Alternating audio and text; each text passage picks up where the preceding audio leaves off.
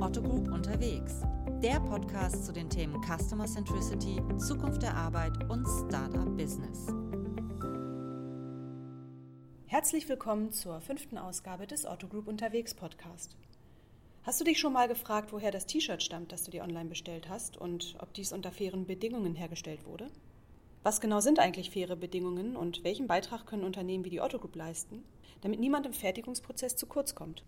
Auch das sind Fragen, denen man sich in einer immer digitaler werdenden Zeit stellen muss. Und ich freue mich, dass Stefan Engel, Nachhaltigkeitsmanager bei der Otto Group, heute mit uns im Podcast darüber sprechen wird. Und wenn ich sage uns, dann, weil ich heute Unterstützung habe von meiner lieben Kollegin Nicole. Ähm, wir werden heute zu zweit durch das Gespräch führen und ich freue mich sehr, dass ihr dabei seid. Hallo Nicole. Hallo Stefan. Hallo. Hallo. Hallo.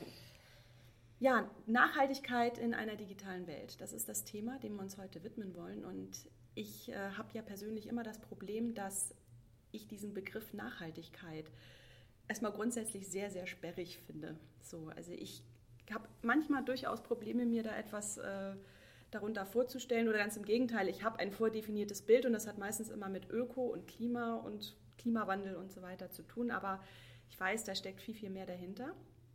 Ähm, bevor wir aber da ganz tief reingehen, möchte ich dich bitten, dass du dich einmal unserem Hörer vorstellst.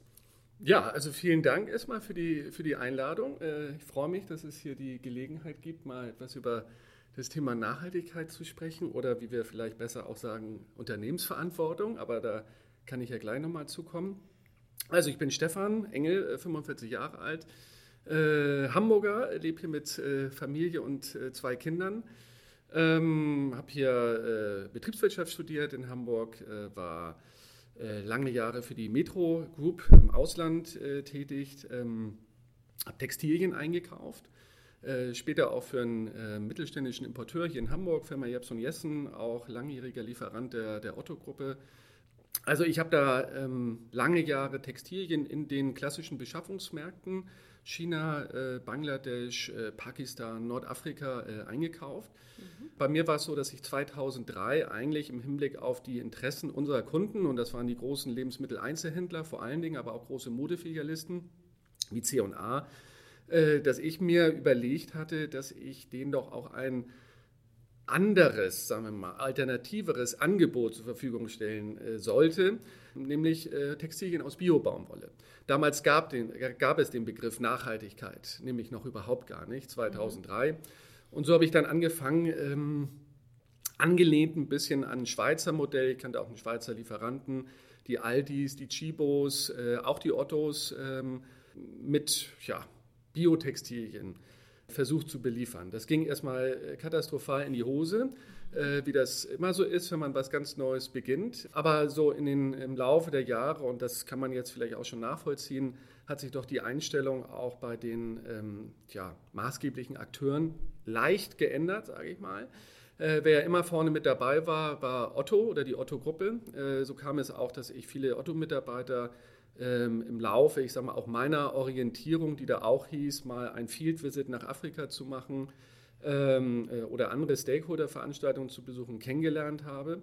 Und so kam es dann auch, dass eine Kollegin äh, von der Aid by Trade Foundation, die Tina Stritte, die heute die äh, Stiftung auch leitet, mich 2008 äh, gefragt hat, ob ich nicht das Management-Team der Aid by Trade Foundation unterstützen möchte. Äh, damals ging es noch nicht, ich war junger Abteilungsleiter, gerade eine Abteilung übernommen, das konnte ich nicht machen. 2009 kam man die Frage nochmal. Die hatte auch, ich sage mal, eine etwas andere ähm, Substanz, weil zu der Zeit die Bill und Melinda Gates Foundation, mhm. äh, die Aid by Trade Foundation, ähm, ich sag mal, maßgeblich mit naja, unterstützt hat oder in, ein, äh, in eine Kooperation äh, eingetreten waren und ein großes Projekt ausgerollt wurde. Das heißt, es wurde wirklich Managementkapazität auch gebraucht. Ähm, und äh, wofür die Kollegen mich vorgesehen hatten, war dieses Siegel mit äh, zu, ich sag mal, vertreiben, zu verkaufen und auch die Stiftung äh, mit einem kaufmännischen Hintergrund eben mit zu organisieren, mitzuführen. Mein Chef ist damals Johannes Merck geworden. Und so äh, sind wir ja eine sehr äh, nette und belebende, ich sag mal, Partnerschaft hier wirklich eingestiegen, aus meiner Sicht auf jeden Fall. Äh, ich habe dann vier Jahre bei der Aid by Trade Foundation äh, gearbeitet, bin dann äh, zur Sustain gegangen, habe da unter anderem das Textilbündnis mitentwickeln und äh, konzipieren dürfen. Wir hatten damals ein Mandat von den äh, großen äh, Verbänden. Bin dann nach der Sustain-Zeit in eine freie berufliche Tätigkeit gegangen, wo ich weiterhin mit Johannes Merck zusammengearbeitet habe und im Zuge jetzt der Neuausrichtung und Neustrukturierung jetzt hier im Bereich Unternehmensverantwortung oder Corporate Responsibility bin ich jetzt seit September diesen Jahres dabei äh, und darf mich insbesondere um das Thema, ich nenne also Collaboration heißt für mich äh, äh übersetzt eigentlich, wie können wir wirklich ähm, das Thema Verantwortung, Achtsamkeit, vielleicht können wir es auch mal so übersetzen, mhm. äh, in die Gruppe äh, implementieren, in die verschiedenen Geschäftsfelder, Handlungsstränge implementieren äh, und wie vernetzen wir uns auch eigentlich nach außen. Mhm. Ja, ich hatte dich ja eingangs gebeten, mal kurz diesen Begriff mhm. Nachhaltigkeit mal so ein bisschen aufzubrechen. Ja. Ähm, wie würdest du jemandem, du hast es ja schon angedeutet, Verantwortung schwingt da ganz viel mit, aber wie würdest du jemanden, der vorher noch nie mit diesem Begriff zu tun hatte oder der, sagen wir mal, vielleicht ein ähm, sehr nüchternes Bild hat, wie würdest du in drei Sätzen das erklären? Was ist Nachhaltigkeit? Vor allem aus so einer Unternehmensperspektive. Ja, aus der Unternehmensperspektive geht es äh, um Verantwortung und auch um eine Sorgfaltspflicht. Unseren Menschen, und äh, damit meine ich diejenigen, die mit uns zusammen in den verschiedenen Organisationen arbeiten, aber auch insbesondere diejenigen, die, die unsere Geschäftspartner sind, äh, sprich Lieferanten, äh, hier eine Sorgfaltspflicht äh, gegenüber zu haben, dass es eben nicht zu, ich sag mal, unmöglichen äh, Zuständen kommt und dass wir hier an der Stelle eben weggucken. Und das andere und unsere andere große Sorgfaltspflicht ist eben gegenüber unserer Umwelt und unserer Natur. Und hier auch als, als ein maßgeblicher Akteur äh, in der Wirtschaft, äh, in der Gesellschaft äh, ist, es, ist unsere Sicht darauf auch, dass wir hier nicht Grundlagen zerstören dürfen, die unsere zukünftige Geschäftstätigkeit am Ende des Tages auch verhindern würde. Mhm. Du sagtest gerade unsere, äh, damit meinst du sicherlich äh, die Otto Group ähm, oder ist das etwas, wo du sagst, das ist jetzt das allgemeine Verständnis von Nachhaltigkeit? Wenn wir jetzt mal auf die Otto Group zurückkommen, Warum beschäftigt sich die Otto Group mit dem Thema? Seit wann macht sie das? Ist das ein Trendthema gewesen und die Otto Group ist aufgesprungen oder war es umgekehrt? War die Otto Group ein Vorreiter in dem Bereich? Wie würdest du das oder wie schätzt du das ein? Ja, vielleicht noch einmal, also auf diese globale Sicht vielleicht von, äh, von Nachhaltigkeit und wie wir uns dann einordnen. Also wenn wir auf diesen Begriff Nachhaltigkeit eben zurückgehen, dann kommen wir eben äh, ins äh, ähm, 19. Ähm, Jahrhundert äh, irgendwo ähm, und äh, sehen eigentlich da die ähm, Entwicklung in der Landwirtschaft. Ne? Äh, und dass man dort eben auch festgestellt hat, über eine zunehmende Industrialisierung in der Landwirtschaft berauben wir uns eigentlich unserer Ressourcen. Und da ist immer dieses schöne Bild, also wenn ich einen ganzen Wald abholze an der einen Stelle, äh, dann muss ich im Sinne der Nachhaltigkeit oder einer nachhaltigen äh, wirtschaftlichen Entwicklung auch oder Ressourcenentwicklung muss ich eigentlich darauf achten, dass ich eins zu eins die gleichen Bäume an einer anderen Stelle zumindest wieder irgendwo aufforste. So, also da ist ja die, ähm, äh, dieser, dieser, dieser Sinn oder diese Achtsamkeit auf dieses Thema äh, ist letztendlich auch aus einer ökonomischen oder wirtschaftlichen Perspektive eigentlich heraus äh, äh. Ich sage, ich kann ja nicht äh, an dem Ast sägen, auf dem ich sitze. Ne? Äh, irgendwann falle ich einfach runter. Das macht ökonomisch keinen Sinn. Und das ist vielleicht auch der, der, die, die Brücke dann auch zu der Motivation eines wirtschaftlich handelndes Unternehmens, wie zum Beispiel äh, der Otto-Gruppe. Ähm, und man darf schon sagen, dass äh, wir hier, äh, ich sag mal, angeführt wirklich durch Michael Otto, Ende der, Ende der 80er, 1987 begonnen haben, uns mit dem Thema auseinandersetzen.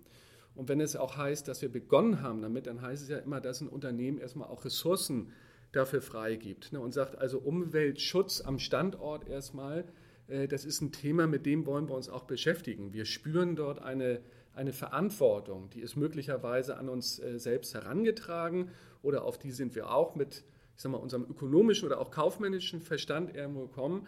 Ähm, und das war auf jeden Fall der Zeitpunkt, wo wir als Otto-Gruppe äh, dann Johannes Merck in als, als verantwortlicher, handelnder Manager eingesetzt wurde mit einem Auftrag eben auch für die Otto Group erstmal am Standort ähm, Umweltmanagement eigentlich zu, zu implementieren. Also das darf man auf den Ursprung zurückzuführen. Dafür gab es dann auch, glaube ich, wenig später einen Umweltpreis, der vom WWF verliehen wurde, also Dr. Otto, Ökomanager des Jahres. Mhm. Ich glaube, das war dann aber äh, frühe äh, 90er Jahre. Ähm, und, und so wurde der, ich sag mal, Startknopf eigentlich äh, gedrückt, dass wir uns systematisch peu à peu mit dem Thema auseinandergesetzt haben und ja eine Menge gelernt haben. Also wir sind ja 87 eben nicht dort reingegangen und haben gesagt, so, das Nachhaltigkeitsmanagement, heißt eben jetzt Lieferkettenverantwortung und ähnliches. Nein, da war es äh, äh, sehr standortbezogen, äh, äh, sehr standortbezogen.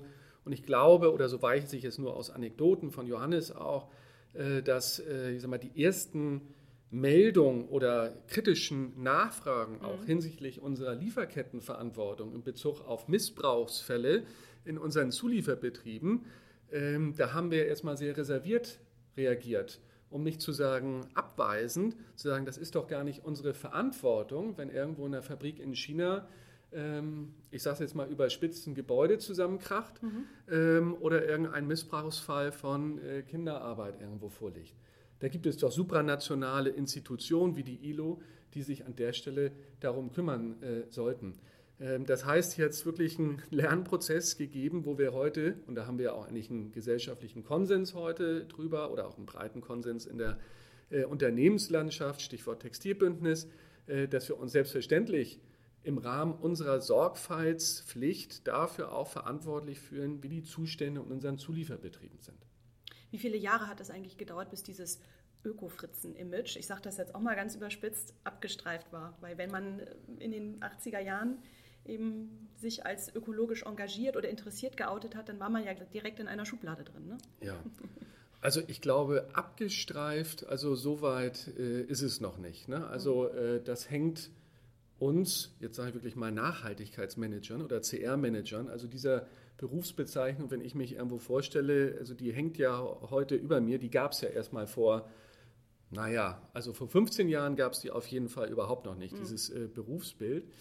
Ähm, und da war sicherlich das Thema äh, Öko-Klamotte, Öko-Fritze, äh, ich sag mal auch so eine Abteilung, die sich mit, dem, äh, mit diesem Thema auseinandergesetzt hatte, wurde ja auch so ähm, etwas abschätzig, aber immer noch liebenswert als der Orchideenzüchterverein. Ja, beim Teambuilding äh, umarmt man Bäume. äh, äh, abgetan, äh, weil man ja eben das nicht wirklich der zentralen Geschäftstätigkeit äh, zugeordnet hat.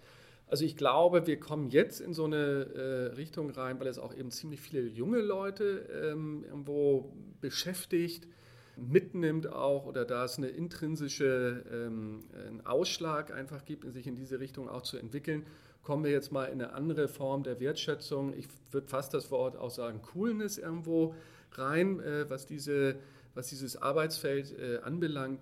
Aber das Thema, äh, ich sag mal, Öko-Fritzen, was ja auch teilweise kommt, weil es eben, und das meine ich nicht abschätzen, aber sehr aus einer kirchlichen Bewegung auch herausgetragen wird immer noch und herausgetragen wurde, das heißt, die Sprache und die Grammatik, die dort vorherrscht, die ist eben für eine Unternehmenslandschaft doch teilweise auch sehr fremd oder fremde Ökosysteme, in die man da treten muss. Ne? Und äh, so sind das immer noch äh, lustige Erfahrungen, die man ja insgesamt macht. Aber ich finde auch der Öko-Fritze, den, den, den, darf man auch wertschätzig begegnen und der gehört eben auch äh, ganz klar mit zu der Bewegung und äh, mit dazu. Ich finde es aber ganz spannend, dass du gerade Ökosystem sagst, denn das ist ja ein Begriff, der gerade in dieser digitalen Welt mhm. ähm, sehr inflationär benutzt wird, mhm. der aber auch passt, muss man mhm. dazu sagen. Ähm, jetzt hast du damit quasi die Brücke auch geschlagen zu dem Thema, das, ähm, über das wir heute intensiv sprechen wollen. Das ganze Thema Nachhaltigkeit übertragen in eine digitale Welt. Du hast ja auch eben angedeutet, 30 Jahre lang Aufbauarbeit geleistet mhm. ähm, und schon kommt eine große neue Welle ähm, mhm. auf euch Nachhaltigkeitsmanager zu, nämlich die digitale Welt mit allen ihren Herausforderungen. Mhm. Wie nimmst du das gerade so wahr? Mhm. Kann man, siehst du die große unbekannte Welle auf euch zurasen, komplett neue Themen? Oder würdest du sagen, nee, ganz im Gegenteil, äh, wir haben uns jetzt eben 30 Jahre lang darin bewährt, ähm, wirklich zu kämpfen auch und ähm, ein Thema zu etablieren? Ja. Wie nimmst du das wahr? Ja, also ähm, es passiert was. Ähm, es ist aber, äh, ich würde es auch ein Stück weit jetzt ähm, erstmal verstehen als eine natürliche äh, Entwicklung äh, unserer äh, Wirtschaftssysteme äh, und auch ähm, unserer Gesellschaften. Ähm, aber es ist schon eine, ähm, ein Stück weit eine bestimmte eine Zäsur, auf die man irgendwo äh, auch, auch blicken muss. Ich will aber mit dem Vorspann, den ich jetzt gemacht habe, etwas, ich sage mal, das, die Dramatik, äh, die vermeintliche Dramatik äh, an der Stelle rausnehmen.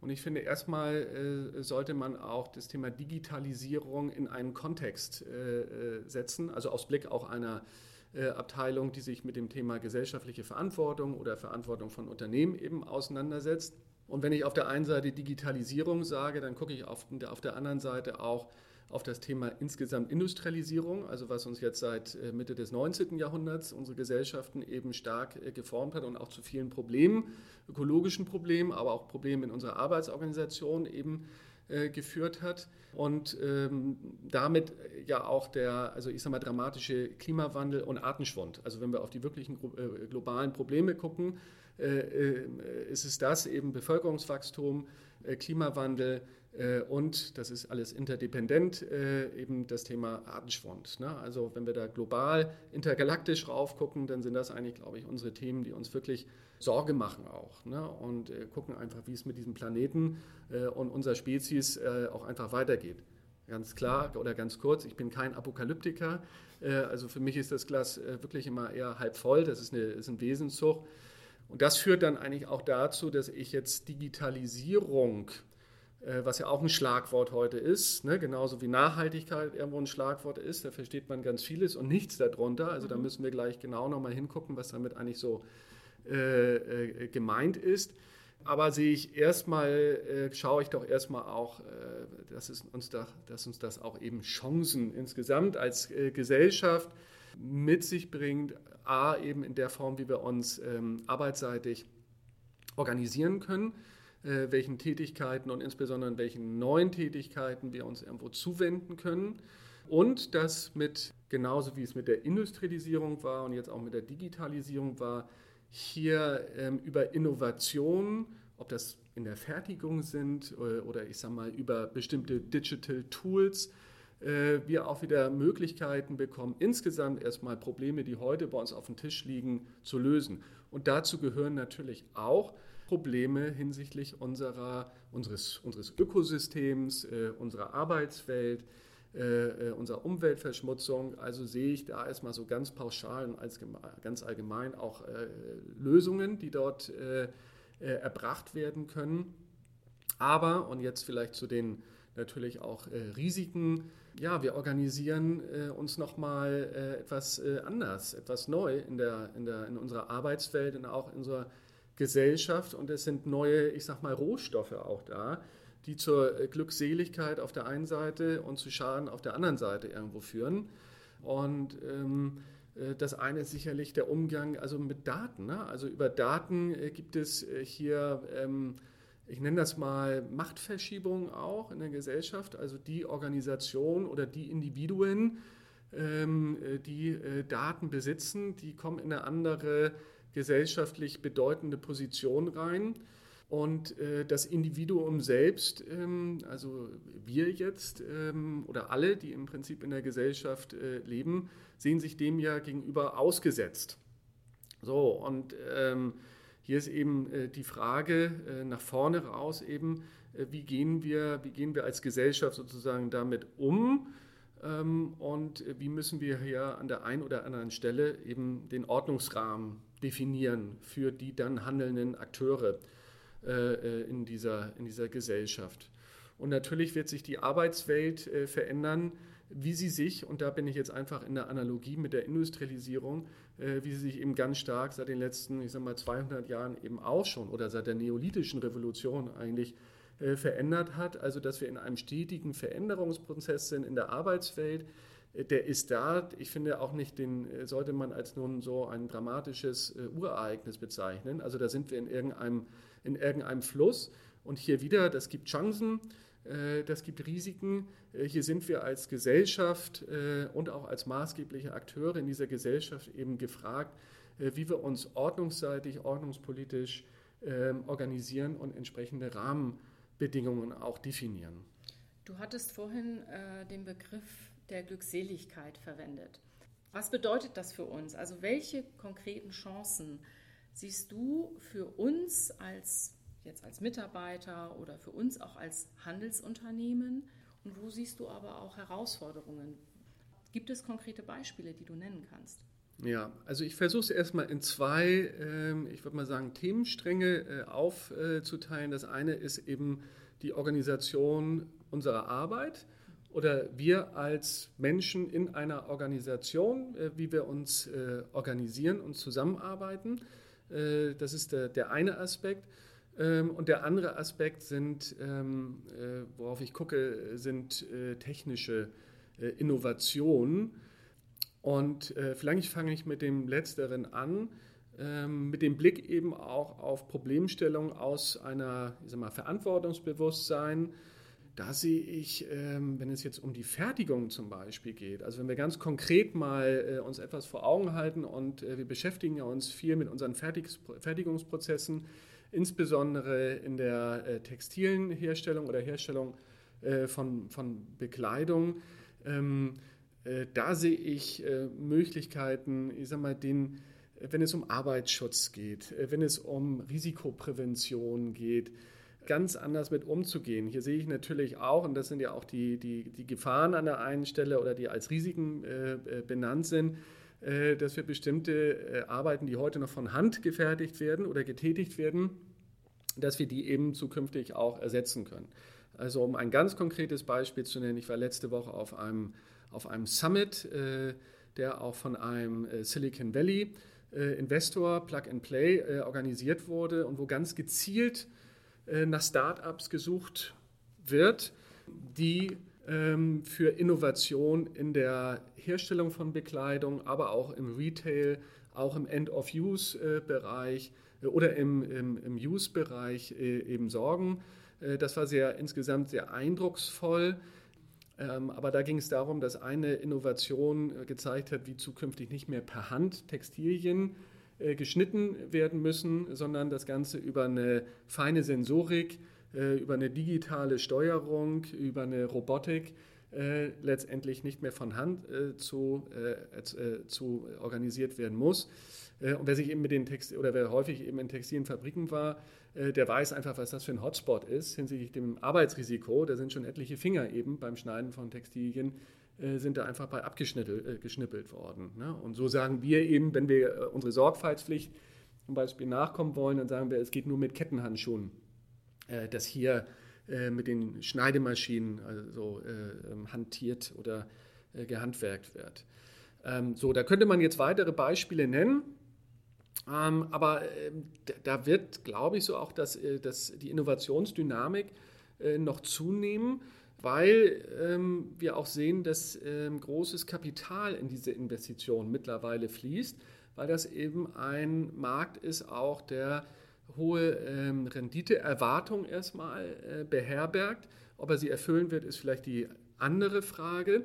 Äh, aber logisch äh, gucken Investoren darauf und sagen, wir haben einfach rein faktisch diese großen globalen Probleme, also von denen ich vorhin gesprochen habe, die wir jetzt irgendwo, die wir jetzt äh, runterzoomen können auf konkrete äh, Bereiche, äh, aber daher wissen wir, wenn wir diese Probleme lösen können, äh, dann werden wir einzelne Schlüssel, sage ich mal, haben äh, für, den, für die Erfolgsschlösser unserer Gesellschaft. Also lohnt es sich, da rein zu investieren. Da muss ich kein Ritter der Glückseligkeit sein. Ähm, da reicht es, wenn ich mit meinem ökonomischen Verstand sozusagen vorgehe. Also das ist ja das eine und das andere ist, finde ich, die Organisation äh, unserer Arbeitswelt. Äh, da gucken wir einmal eben auf die äh, Aspekte oder auf die äh, Entwicklung, wo es darum geht, er ersetzt zu werden. Ich sage mal, das ist dieser ähm, böse Schatten auch der, äh, der Digitalisierung, der über uns äh, schwebt und der auch etwas in die Zukunft reingetragen wird. Ähm, das ist aber, das sage ich, das ist nicht neu. Also das haben wir jetzt wirklich durchexerziert, dass wenn wir uns als Gesellschaft auch richtig organisieren, dass wir dafür die richtigen Antworten auch finden. Das sollte aus meiner Sicht keine Angst machen. Wenn ich auf die Chancen sehe, und da, ich bin jetzt seit September hier in der Otto Group und so sehe eben, wie mit neuen Tools der Digitalisierung, mit neuen Kommunikationsmöglichkeiten, wie mit einem auch anderen Mindset, und das darf man, glaube ich, bei dieser Digitalisierung auch nicht vergessen, äh, dass mit der, äh, mit der Digitalisierung ein anderes Mindset von Zusammenarbeit auch mitschwingt. Also hierarchieübergreifend, schnell zu Innovationen kommen, ähm, schnell in crossfunktionalen Teams sich zu organisieren.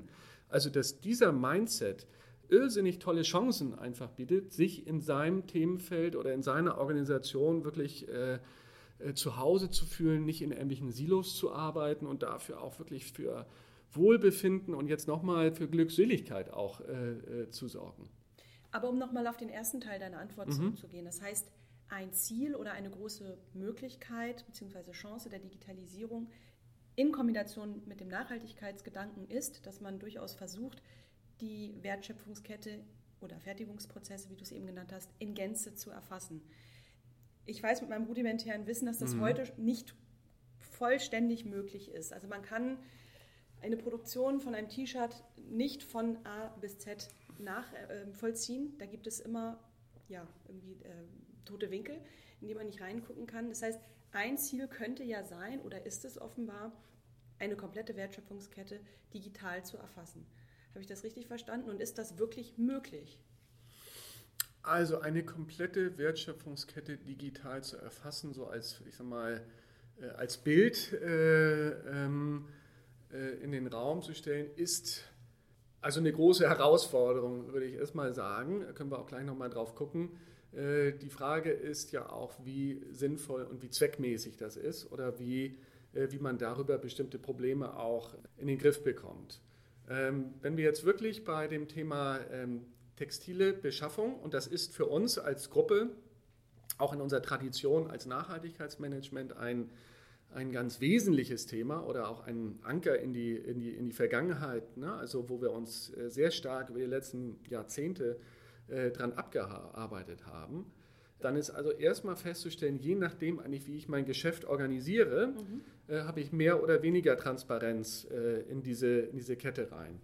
Wenn ich jetzt bei Manufaktum, bei einer kleineren Manufaktur, ich sag mal bei einem schottischen ähm, Jahrhunderte bestehenden äh, Tradi Traditionsbetrieb, Pferdehaarbürstenhersteller, schöne, schöne Schals aus einer äh, tollen äh, Wolle, wo äh, um die Ecke gleich die Schafe stehen. Mhm. Ähm, also dann finde ich schon ein Ökosystem, wo ich viel Transparenz habe äh, und wo auch häufig über einen ähm, sehr hoch angesetzten Qualitätsbegriff und auch Qualitätsbewusstsein immer schon sehr tief in die Kette reingegangen ist.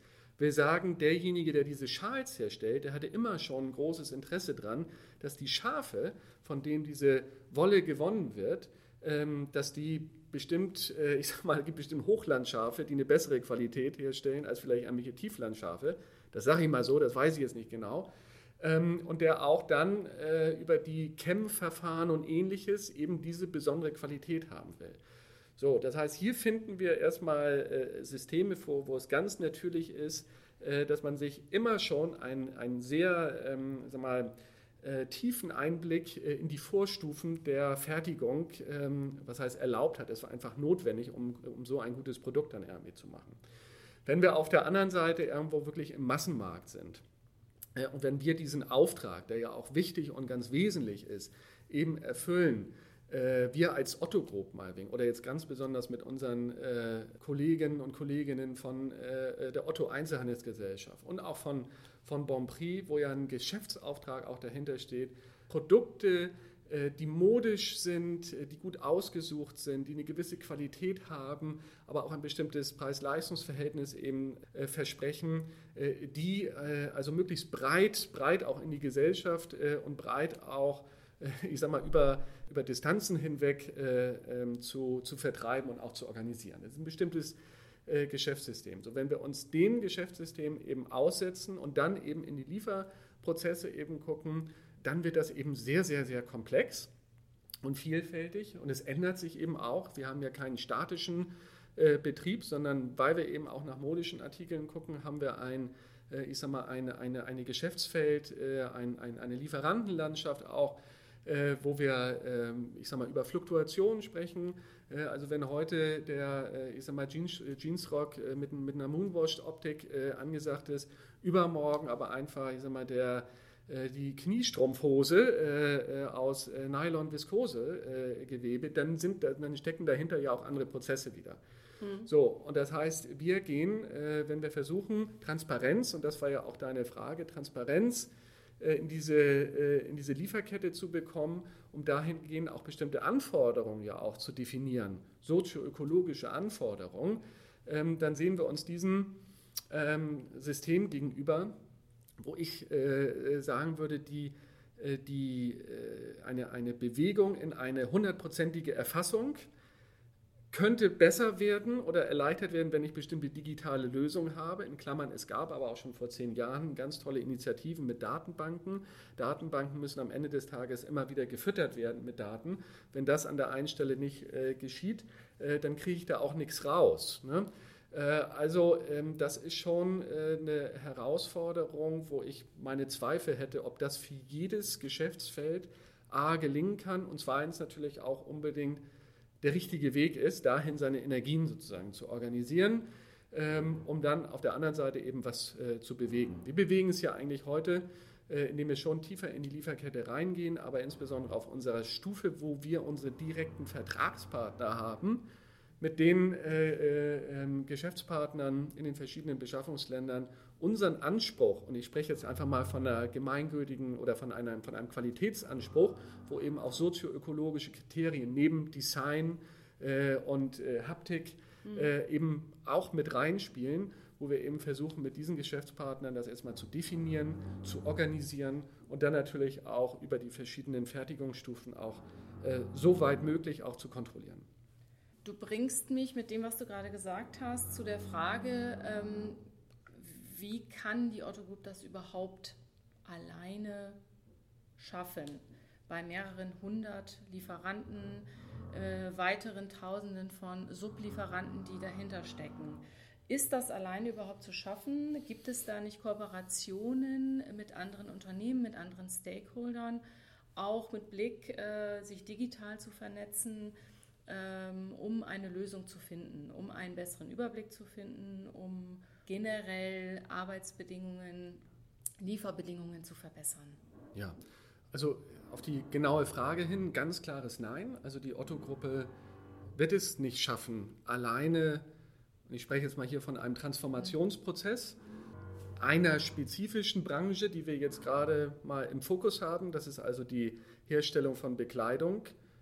Und ich führe nur an an der Stelle, das ist ja nicht die einzige Wertschöpfungskette, mit der wir uns eigentlich im Rahmen der verschiedenen Geschäftsaktivitäten der Gruppe äh, beschäftigen. Da können wir auch gleich nochmal drauf gucken, wie eigentlich der Blick äh, aus Sicht einer gesamten Gruppenverantwortung eigentlich auf die verschiedenen Geschäftsaktivitäten eigentlich äh, ausschaut.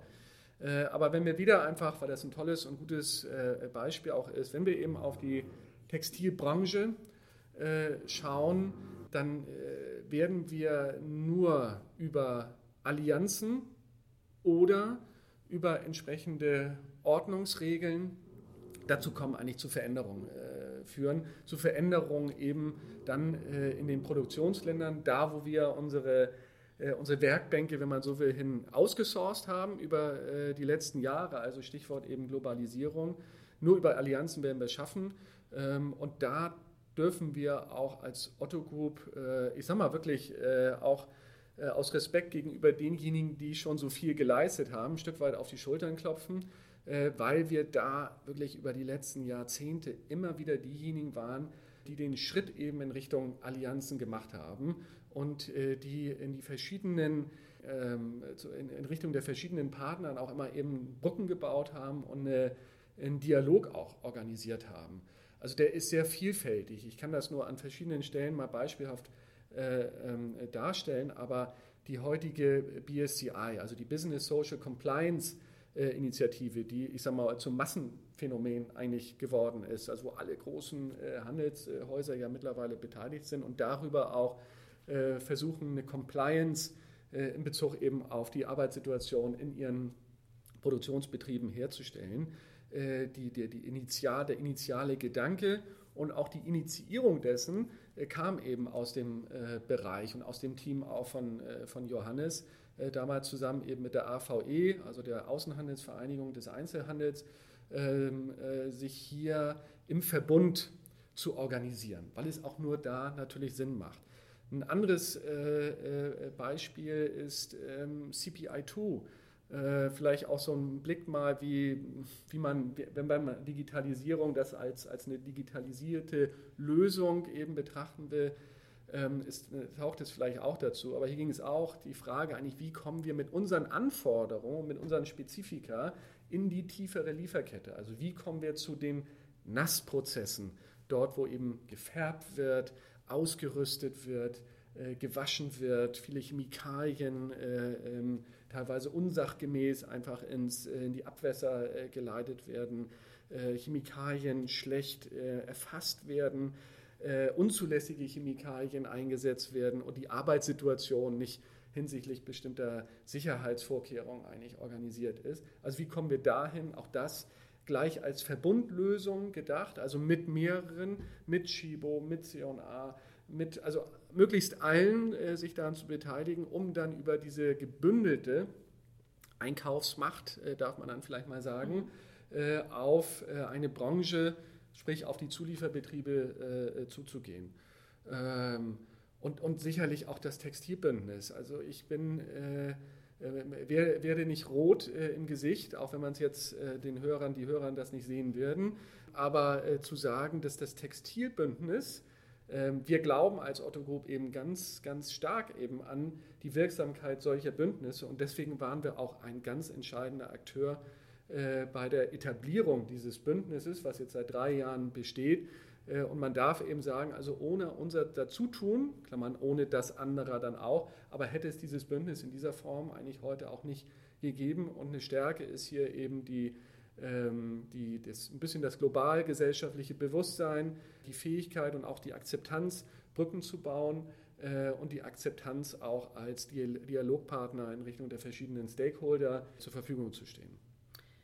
Wer sich gerade wundert, was das für dumpfe Hintergrundgeräusche sind, das hat nichts mit etwaigen Verdauungsproblemen zu tun, ähm, sondern ist dem geschuldet, dass das Gebäude, in dem wir sind, ähm, gerade umfänglich saniert wird. Und das führt mich automatisch zum nächsten Thema, denn Hintergrund der Sanierung ist, dass hier komplett neue Arbeitswelten entstehen, wo Mitarbeiter ähm, flexible Schreibtische haben werden. Ähm, das Stichwort ist mobiles Arbeiten, Coworking ähm, neue Formen der Zusammenarbeit.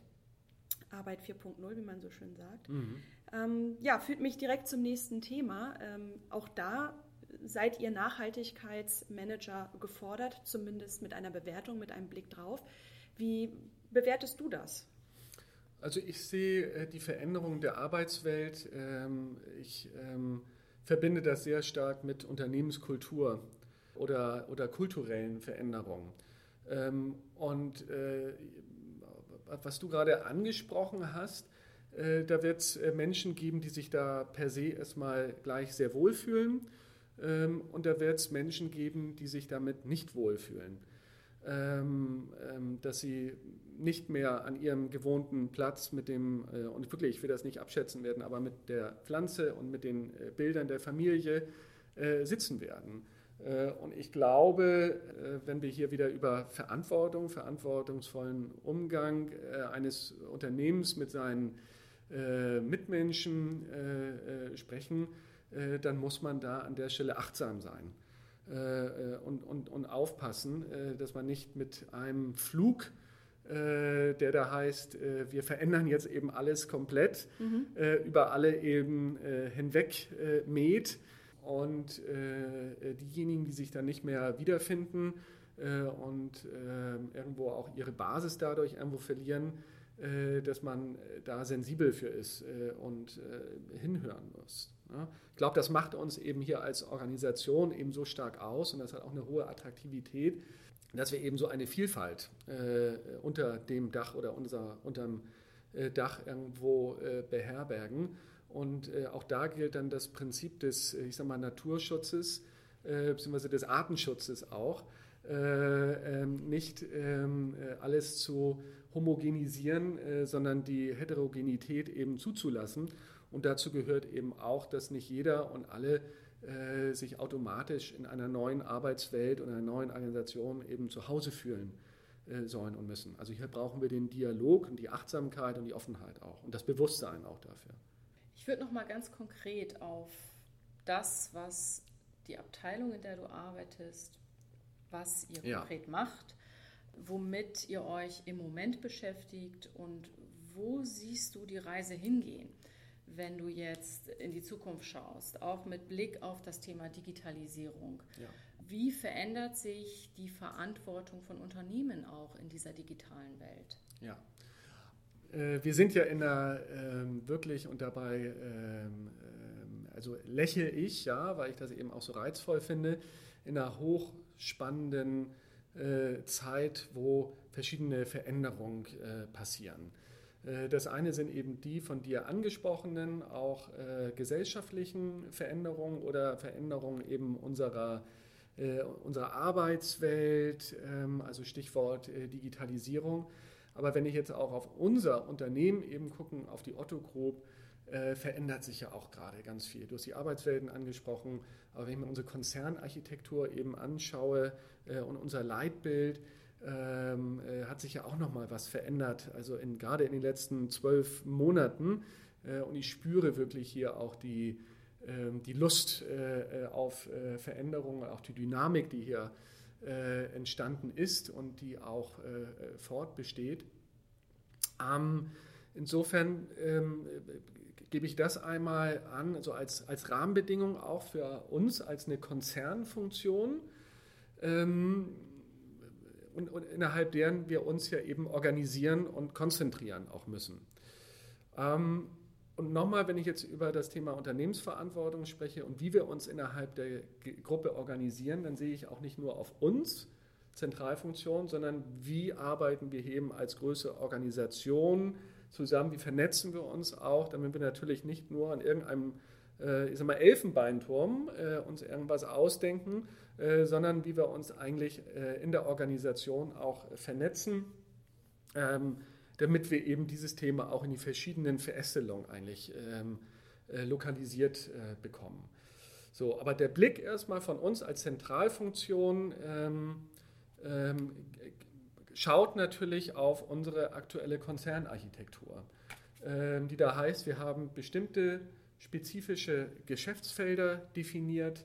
Äh, wir haben hier eben das Thema wirklich, ich nenne es mal eher klassischen Handel oder vertikalen, vertikale, also dort, wo richtig eingekauft wird äh, und verkauft wird. Wir haben auf der anderen Seite aber die Geschäftsfelder, die sich eher in Richtung Plattform, Plattformökonomie orientieren oder von vornherein als solche eben auch angedacht wurden, also Stichwort Otto, äh, wo es eine Bewegung gibt, äh, Stichwort About You, die von vornherein als äh, äh, kuratierte Shopping-Plattform eben konzipiert worden sind wir haben aber auch Geschäftsfelder im Rahmen der, ich sag mal, Finanzwirtschaft, äh, einmal EOS, äh, und wir haben auch unsere Venture-Aktivitäten, also Investments in Startups, in bestimmte Technologien. Also das ist ja erstmal, ähm, worauf wir gucken, weil unser Auftrag und auch der Auftrag der Geschäftsleitung ist ja über die gesamte Landschaft, und das ist der Auftrag des Eigentümers auch, von Michael Otto, also über unsere gesamten Geschäftsaktivitäten, ähm, die Handlungsspielräume äh, zu identifizieren, dort, wo wir eben sozioökologisch, ähm, ich sag mal, optimieren können. Möglichkeit haben, äh, Sachen anders zu machen, die Stellschrauben ein Stück weit anders äh, zu drehen oder auch unsere Systeme etwas anders zu kalibrieren. So, das heißt, das ist, unsere, das ist unser Mandat eigentlich, was wir auch vom Vorstand äh, von Alexander Birken, äh, wo wir ja aufgehängt sind, also Johannes Merck als Direktor, dann Alexander Birken äh, äh berichtet. Äh, das ist sozusagen unser Scope und hierüber müssen wir uns erstmal Gedanken machen, wie wir mit denen, also erstmal wir, also als Konzernfunktion, aber natürlich auch das Unternehmen insgesamt, mit den zur Verfügung stehenden ähm, Ressourcen, äh, wie wir natürlich effizient mit umgehen und sie dann dahin, und jetzt komme ich auf unseren strategischen Ansatz, wie wir sie eben dahin ähm, lokalisieren, wo sie den größten Impact eigentlich haben, ähm, also den größten dann sozioökologischen Impact eigentlich haben. Aber das klingt für mich immer mhm. noch so ein bisschen, als müsstest du proaktiv auf die Akteure zugehen als Nachhaltigkeitsmanager, so ein bisschen mit dem, mit dem Zeigefinger, der mit dem Finger zeigt, der sagt so nicht, äh, aber so geht es schon. Ähm, ist es tatsächlich so oder ist die Vernetzung schon so stark, dass zum Beispiel der Shop-Verantwortliche selbstverständlich auf dich zukommt und sagt, kannst du das mal bitte bewerten? Entspricht das unseren Standards? Ja oder nein?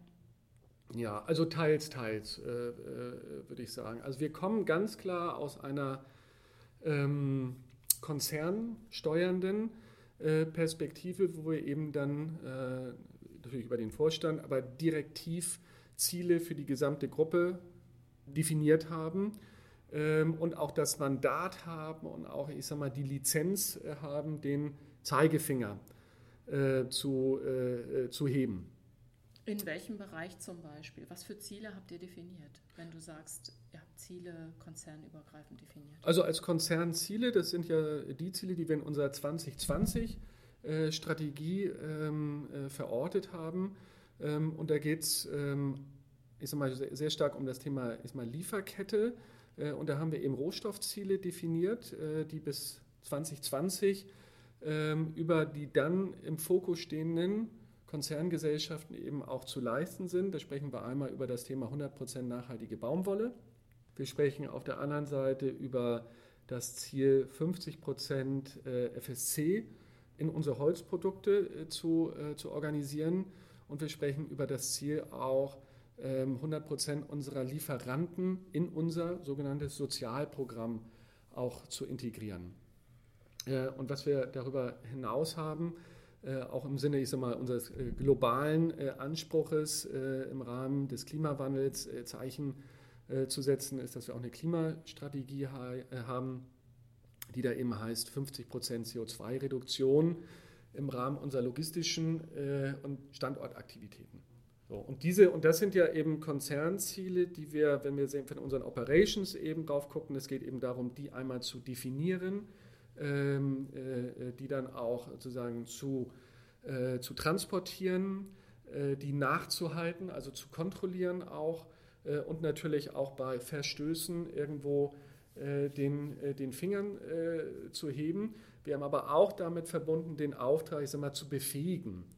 Ne? Also die Konzernunternehmen, die davon auch betroffen sind, dass sie hier in einer zentralen Stelle äh, ein Angebot vorfinden, das ihnen ja auch bei der Umsetzung ihrer Ziele auch, auch hilft. Ähm, oder bestimmte, ich sage mal, auch Infrastrukturen einfach äh, hier verortet sind, die bei der Zielerfüllung oder Zielumsetzung helfen. Dabei meine ich zum Beispiel eine zentrale Datenbank für äh, Lieferanten, wo wir dann eben die Aktivitäten im Rahmen des Sozialprogramms abbilden können. Und die gehen ja eben über verschiedene äh, ähm, Organisationen, also Otto und Bonprix äh, und Sportcheck äh, und verschiedene andere, also Heine und Witt, ähm, umfasst das eben die, die Strategie oder das Programm. So, aber das ist ja eben so Status quo. Ne? Und die Frage war ja eben auch so nach den Zeigefingern. Also da ist der Zeigefinger mit verortet. Wir erleben heute, aber wir bewegen uns auch, aber wir beleben, äh, erleben eben auch, dass ähm, natürlich Unternehmen und äh, Mitarbeiter einfach zu uns kommen und sagen, hey, also ich habe, also habe ich eine Frage oder ich habe eine Idee oder mich interessiert eben was. Äh, äh, was denkt ihr denn dazu? Oder wie sollen wir uns denn in dem Moment verhalten? Oder wie können wir auch hier in der Gruppe einen kollaborativen Ansatz eigentlich finden, um etwas äh, zu bewegen? Also es geht zum Beispiel um Mitgliedschaften, ne? also äh, ähm, bei ähm, größeren ähm, Collaboration-Plattformen eigentlich, ob es die SAC ist, Sustainable Apparel Coalition, ne? also da kommt ein äh, äh, Gruppenmitglied an und sagt, hey, ich will hier eigentlich äh, Mitglied werden, wie sieht das denn aus, wie könnt ihr das mit unterstützen? Und wir sagen auch, Mensch, äh, super Sache, aber dann sollten wir das irgendwo im Tandem auch äh, machen, damit wir wieder die Möglichkeit haben, diese Informationen, die wir an einer Stelle eben gewinnen, dass wir die eben auch im, im synergetischen, in einem synergetischen Ansatz irgendwo auch mit an andere wieder äh, weitergeben können. Ne? Oder auch ein Stück weit beraten zu sein, dass äh, Unternehmen wie Otto und auch Bonprix sagen, also wir haben ja nun ein ganz spezifisches Geschäftsmodell, also One Size, also wenn wir hier irgendwo Ziele definieren, die irgendwie für die gesamte Gruppe gelten, dann treffen die ja vielleicht nur ein Stück weit, ähm, auch hinsichtlich einer Impact-Betrachtung, auf einzelne Gruppenmitglieder zu. Und die sagen eben, okay, wir, brauchen, wir wollen aber an unser eigenes Profil, an unserem eigenen Profil arbeiten, wir wollen unsere Spezifika in unserem Geschäftsmodell, an denen wollen wir eigentlich arbeiten. Äh, und das ist ja auch super. Und äh, kommt doch mal vorbei, macht mal einen Schulterblick. Äh, lass uns mal gemeinsam in, in Sparring einfach äh, gehen oder challenged uns vielleicht einfach mal, äh, ob wir hier überhaupt, äh, ich sag mal, Maßstäbe setzen, auch mit dem, was wir, was wir vorhaben. So, und ich glaube, das ist etwas, und wenn ich jetzt eben den Blick, und da ging ja auch die Frage, etwas in die Zukunft richte, ähm, ähm, da arbeiten wir auch heute eben an einer Post 2020 Strategie. Ähm, und Strategie heißt ja auch immer, dass wir eben ein, ein, eine Organisation auch finden, wo wir den Konzern in die Lage auch versetzen, CR-Konzernsteuern wahrzunehmen. Also wieder gucken, wie können wir eigentlich konzernweite Ziele auch in der Post-2020-Zeit irgendwo definieren.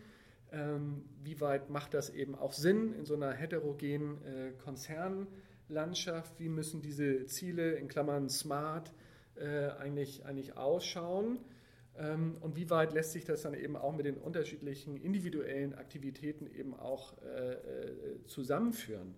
So, und da kommen wir mit Sicherheit äh, in eine Richtung, wo wir weit weniger derjenige sind, der direktiv, zentral verordnen, mit dem Zeigefinger eigentlich äh, agiert, ähm, äh, viel stärker eigentlich sag mal, zu einem äh, kollaborativen Ansatz, um die Einzelnen eigentlich zu befähigen, äh, in, mit einem bestimmten Mindset auch. Ich glaube, das gehört dazu. Es sind nicht nur die operative Exzellenz und die Strategie, es ist eben auch ganz stark eben hier ein Mindset, äh, was eine äh, verantwortungsvolles Handeln eben auch ausprägt, dass wir hier von unserer Unterstützungsleistung uns mehr in Richtung eben einer ich will nicht den Begriff des Beraters äh, benutzen, der ist auch irgendwo abgenutzt, ne? aber des Befähigers, des Enablers, des Unterstützers, bestimmte äh, Sachen, Tools, Methodiken eben auch mit Vordenken, mit zur Verfügung äh, stellt. Also ich fühle mich schon sehr dem Kulturwandelteam auch von Tobi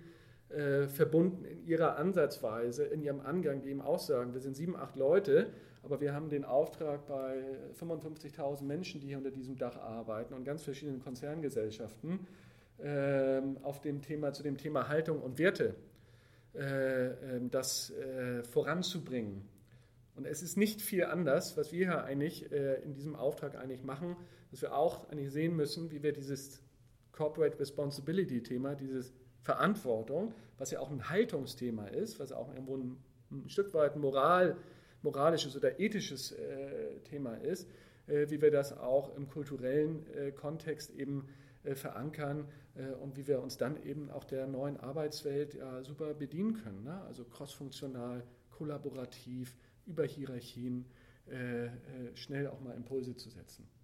Die Frage, die mir unter den Nägeln brennt, ist, ähm, wenn du sagst, ihr beratet, ja, ihr unterstützt die Konzernunternehmen ihr müsst euch euer Wissen ja auch aneignen. Ihr müsst mit der Zeit gehen. Ihr müsst äh, eigentlich in die Zukunft schauen. Ihr müsst wissen, was auf euch zukommt, beziehungsweise welche Themen wichtig werden in der Zukunft. Mhm. Ähm, wie haltet ihr euch da auf dem Laufenden? Wie hast du da irgendwie, kannst du uns da mal so deine Methodik oder wie arbeitet das Team, um an Informationen zu kommen, um up to date zu bleiben? Seid ihr im Austausch mit dem Innovation Team bei uns in, im, im Konzern? Ähm, oder wie macht ihr das? Holst, holst du dir Informationen von außen? Sprecht ihr mit Startups, mit kleinen Unternehmen, wenn ihr in Kollaborationen seid, in Allianzen?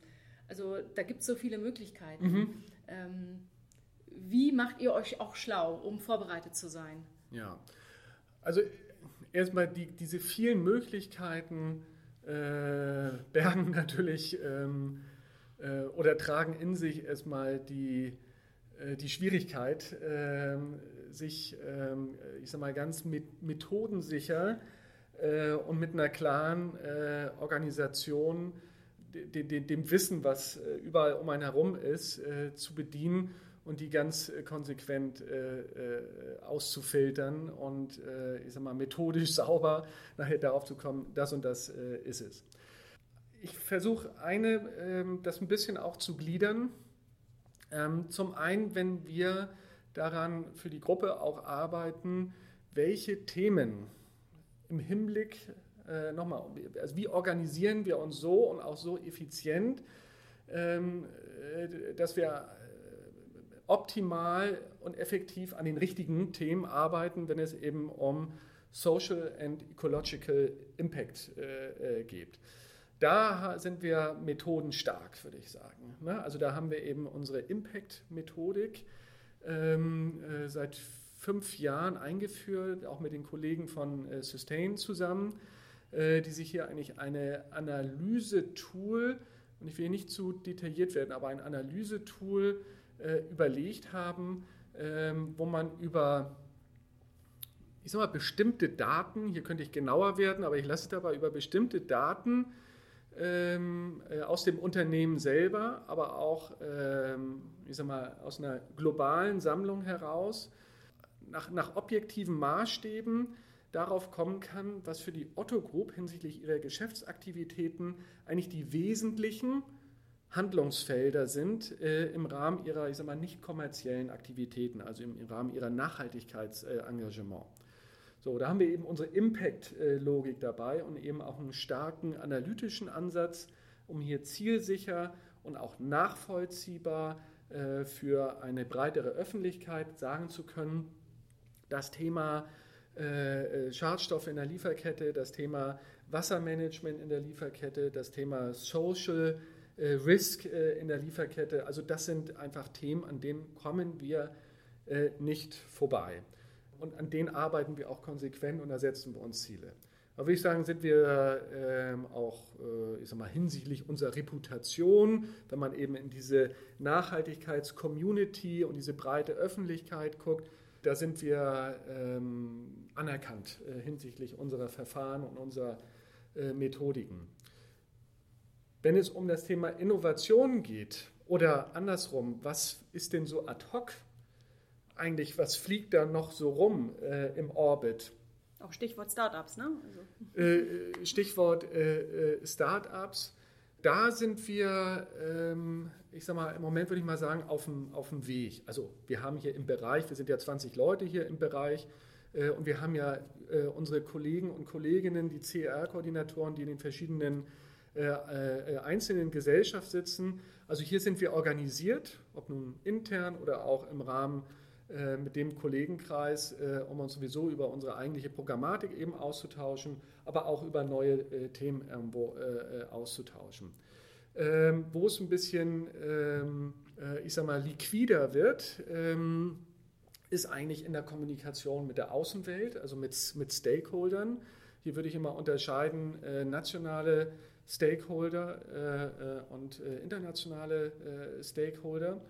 Ähm, hier sind wir, sind, äh, müssen wir aufpassen, immer, dass wir die Informationen, die wir gewinnen, dadurch, dass verschiedene Menschen bei uns äh, in Kontakt stehen und einen Austausch einfach haben, dass wir das irgendwo äh, zusammenbringen und dann auch noch so zusammenbringen, dass wir in der Lage sind, dass entweder mal eine Alarmglocke läutet und sagt, wow, also jetzt never heard before, aber jetzt müssen wir ganz, ganz, ganz, ganz dringend uns mit dem Thema zum Beispiel Digital Responsibility äh, auseinandersetzen. Ähm, oder dass wir eben auch auf Innovationen kommen. Hier nehme ich mal das Beispiel äh, Daiko von äh, ähm, also ein wassersparendes oder wasserloses äh, Färbeverfahren, äh, was an uns, ich nenne es mal fast zufällig, rangetragen wurde, uns als Gruppe auch, wir irgendwo auch ein bisschen kanalisiert haben, also wir als zentrale Steuerungsfunktion und es nachher auf fruchtbaren Boden bei Bon Prix äh, traf äh, und jetzt in der Pilotierung äh, kommt. Also tolle Geschichte.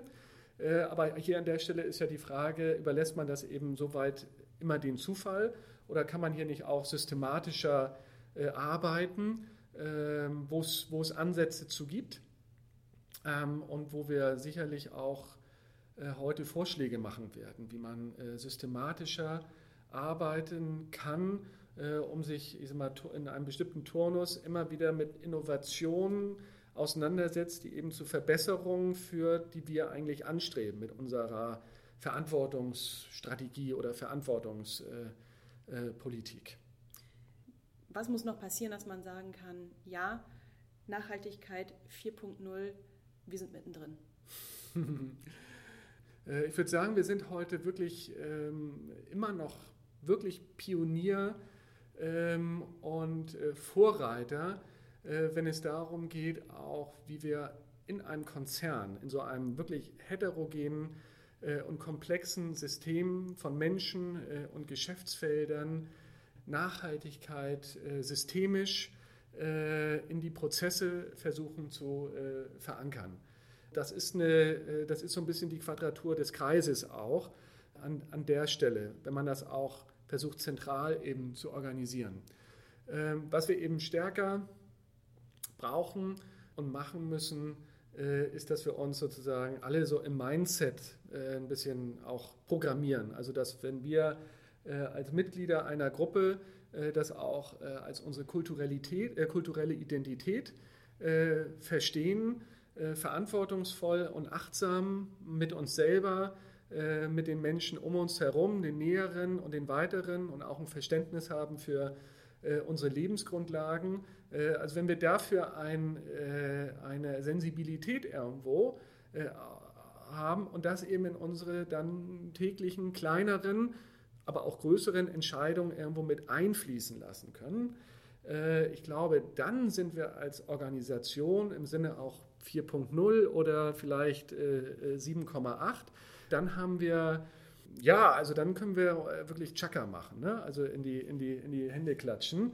Äh, was ich nur finde, und das ist äh, eine Beobachtung auch so der, der letzten Zeit, dass eben das Mindset, was ich nenne sie mal die Techies oder die Digitals äh, haben, also ähm, viele junge Leute, ähm, dass das sehr äh, ineinander greift, äh, dass auch danach äh, gesucht wird und dass es auch für cool empfunden wird, mit so einem Mindset eigentlich auch zu zu agieren. Und dafür muss man sozusagen auch die Räume und die, eine Zulässigkeit eben auch in so einem Konzern etablieren. Ja, aber da sehe ich eben, dass das hier ähm, äh, absolut auch mit dem Kulturwandel, der losgetreten äh, wurde, eben sehr vereinbar ist und wir da eigentlich so auch Hand in Hand gehen.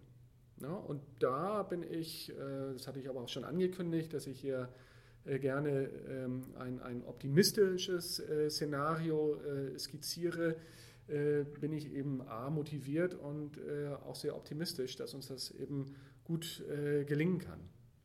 Ich finde, damit hast du ein wunderbares Schlusswort gesetzt, Stefan. Vielen Dank, dass du dir die Zeit genommen hast, unseren äh, Gerne. doch manchmal sehr äh, provokativen Fragen Rede und Antwort zu stellen. Ähm, ich denke, das Thema birgt noch viele, viele, viele weitere Subthemen und äh, vielleicht werden wir nochmal in dieser Podcast-Reihe darauf ähm, zurückkommen. Sehr gern. Dir erstmal nochmal einen guten Start, kann man ja noch so sagen, ja, bei der Auto Group und viel Erfolg weiterhin. Ja, Vielen danke Dank. schön. Vielen Dank. Danke.